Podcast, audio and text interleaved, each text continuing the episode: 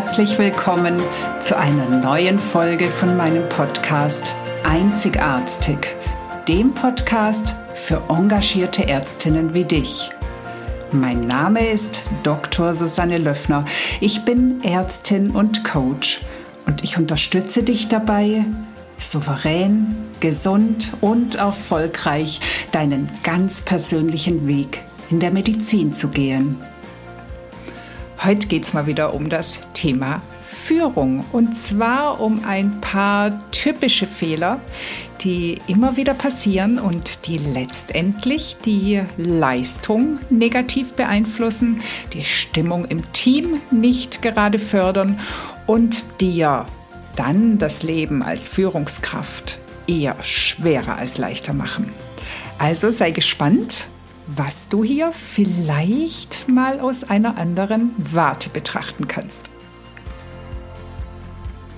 Einen wunderschönen guten Tag und herzlich willkommen zur neuen Folge bei Einzigartig.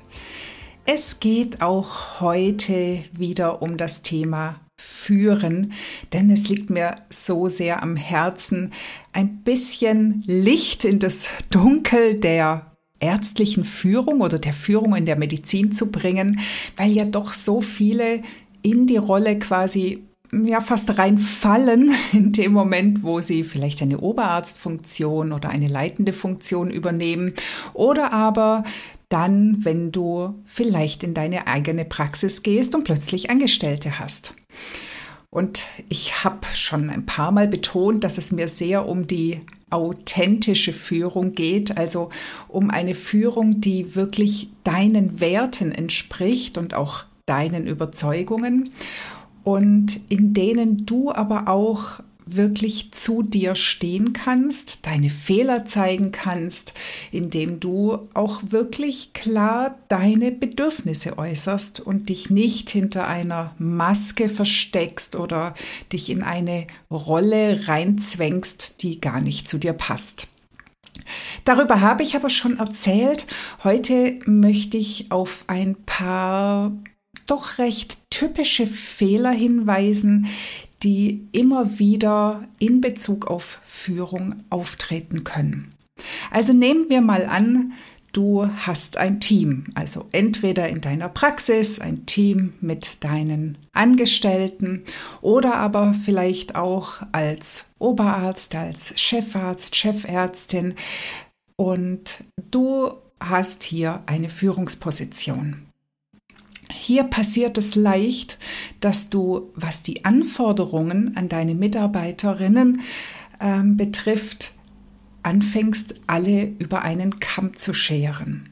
Also, dass du dich lediglich auf ihre, sagen wir, Arbeitsplatzbeschreibung fokussierst. Also, du hast vielleicht drei MFAs angestellt, die im Prinzip alle das Gleiche machen sollten und vielleicht dadurch auch sich gegenseitig ersetzen können oder austauschen können oder zu unterschiedlichen Zeitpunkten arbeiten und trotzdem immer die gleichen Aufgaben erfüllen. Aber das ist tatsächlich schwierig, denn jeder Mitarbeiter, jeder Mensch hat ja ganz unterschiedliche Stärken, also sowohl fachlich, aber auch fachübergreifend und jeder hat auch eine unterschiedliche soziale oder emotionale Kompetenz. Also es kann beispielsweise sein, dass die eine Mitarbeiterin sehr, sehr gut Patientengespräche führen kann, vielleicht etwas verängstigte, aufgebrachte, beunruhigte Patienten sehr, sehr gut ähm, führen kann, ähm, mit ihnen umgehen kann während eine andere das vielleicht überhaupt nicht hinbekommt. Die könnte aber auf der anderen Seite vielleicht das Organisationsgenie sein oder besonders gut das Computerprogramm beherrschen oder irgendwelche anderen Fähigkeiten haben. Und dann gibt es vielleicht noch jemand, der besonders manuell geschickt ist und dir besonders gut assistieren kann. Und hier gilt es wirklich, drauf zu schauen, was sind denn die Stärken meiner einzelnen Mitarbeiter und an welcher Stelle kann ich sie fördern. Das bedeutet nicht, dass du nicht grundsätzlich erwarten darfst, dass sie auch andere Tätigkeiten ausüben, aber dass du sie vielleicht so einsetzt oder unterstützt, dass sie vor allem im Bereich ihrer Stärken sich entwickeln können und damit deutlich motivierter und mit mehr Spaß letztendlich arbeiten. Und genauso ist es aber auch, wenn du mehrere Ärzte in einem Team hast und auch hier vielleicht der eine eher die sozialen Kompetenzen hat, der andere eher überdurchschnittlich fachlich ist und sehr straight und zielgerichtet. Wieder ein anderer ist vielleicht so ein bisschen der, der gern irgendwelche Strukturen aufbaut dann versuch auch hier wirklich das zu fördern, was in demjenigen steckt, soweit es möglich ist. Damit bist du einerseits ähm, motivierender für deine Angestellten oder auch für deine Mitarbeiter, aber andererseits kommt dadurch letztendlich dem ganzen Team ein viel größerer Benefit zugute, weil letztendlich du nicht irgendjemand dazu zwingst, etwas zu tun, was er vielleicht demotiviert macht, sondern dass er wirklich in seiner vollen Energie seine Aufgaben ausübt. Ein weiterer Punkt ist, dass man leicht dazu neigt, sich auf die schwachen Mitarbeiter zu fokussieren, also auf die Dinge, die eher problematisch laufen. Das ist eigentlich ganz logisch, denn unser Gehirn ist ja darauf aus, immer erst die Gefahr zu erspüren. Und ein Mitarbeiter, der vielleicht nicht so funktioniert, wie wir uns das vorstellen, der könnte ja schon zum Problem werden. Letztlich ist es aber so, dass wir dadurch natürlich viel Zeit und Energie aufwenden für eine Problemlösung, die aber meist weniger zum Erfolg führt, wie wenn wir stattdessen andere Mitarbeiter in ihren Stärken unterstützen. Also wenn wir den Fokus auf unsere guten Mitarbeiter richten und die tatsächlich fördern und entwickeln, dann haben wir letztendlich einen, einen größeren Gewinn, wie wenn wir stattdessen versuchen, die Schwächeren aus ihrem Loch zu ziehen oder besser zu formen, um das mal vielleicht ein bisschen plakativ auszudrücken. Also nicht die Guten übersehen, wenn vielleicht irgendwo jemand anderes Probleme bereitet. Ja, was gibt's noch? Angenommen, du würdest eine eine neue Idee diskutieren wollen mit deinem gesamten Team. Und du hast aber verschiedene Hierarchiestufen. Also beispielsweise, du bist die Chefärztin, der Chefarzt, du hast eine leitende Position, du hast deine Oberärzte, Ärztinnen und die Assistenten. Und du möchtest eigentlich gern das ganze Team mit in eine neue Idee hineinholen dann wäre wahrscheinlich der normale Weg, dass du als erstes die Ebene unter dir befragst, die leitenden Oberärzte oder die Oberärzte und dazu erstmal die Meinung einholst und dann eventuell die Ebene darunter befragst. Das ist aber tatsächlich schwierig und hier gilt es die sogenannte Marineregel zu berücksichtigen. Und die lautet, dass man immer mit dem kleinsten, mit dem jüngsten, mit dem ähm, neuesten Mitarbeiter in der Befragung anfängt und den um seine Meinung bittet. Warum? Ja, ganz klar. Angenommen, deine Oberärzte, Oberärztinnen haben schon Stellung bezogen. Die Assistenten sind hierarchisch drunter. Für sie wird es ein Problem sein, etwas Entgegengesetztes zu äußern, eine andere Meinung zu vertreten als das, was sie von ihren Führungspersonen schon gehört haben. Deswegen macht es immer Sinn, beim Kleinsten anzufangen, beim Jüngsten, zumal das ja meistens auch die sind, die die Entscheidungen am meisten spüren oder die vielleicht tatsächlich davon am meisten betroffen sind und potenziell auch am meisten Angst davor haben. Also denk an die Marineregel. Zum Schluss noch ein Punkt, der mir auch als sehr, sehr wichtig erscheint, bei dem ich aber wirklich oft schon gesehen habe, dass er nicht berücksichtigt wird, wobei ich davon ausgehe, dass es meistens gar nicht das Nicht-Wollen, sondern sehr, sehr häufig auch tatsächlich das Nicht-Können ist. Und zwar geht es darum, die emotionalen Bedürfnisse des Mitarbeiters zu erkennen.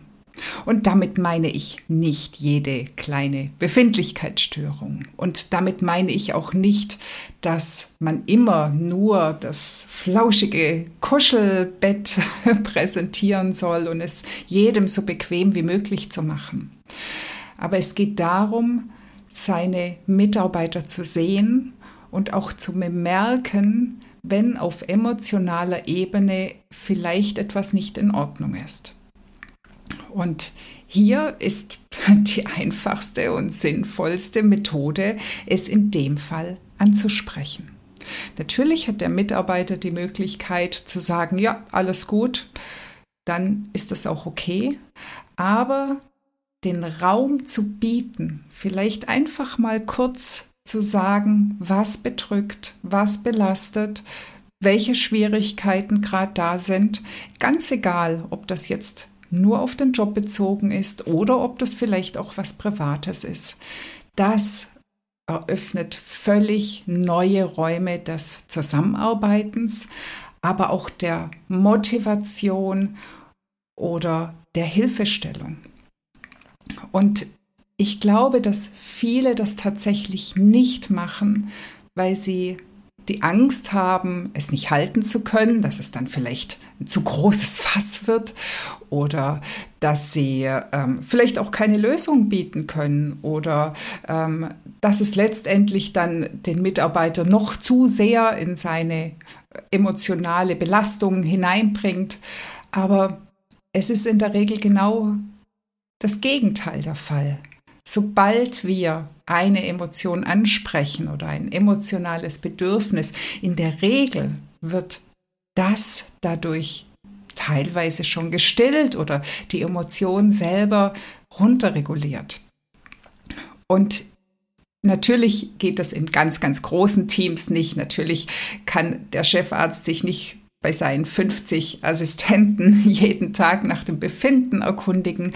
Aber so dieses Augen auf, sehen, beobachten, immer mal wieder ein bisschen reinfühlen und gelegentlich mal nachfragen. Das ist eine Form von Wertschätzung, von Respekt und dieses Gesehenwerden bietet so viel Sicherheit und führt wieder zu einem ganz anderen Verständnis von Mitarbeit und auch vielleicht zur Verantwortung, die der Mitarbeiter für seine Stelle trägt und dadurch kann so viel Positives erreicht werden. Das Spannende aber an dieser Geschichte ist, dass wenn du deine Mitarbeiter siehst und auf ihre Bedürfnisse eingehst, du natürlich auch eine ganz andere Chance hast, deine eigenen Bedürfnisse zu äußern.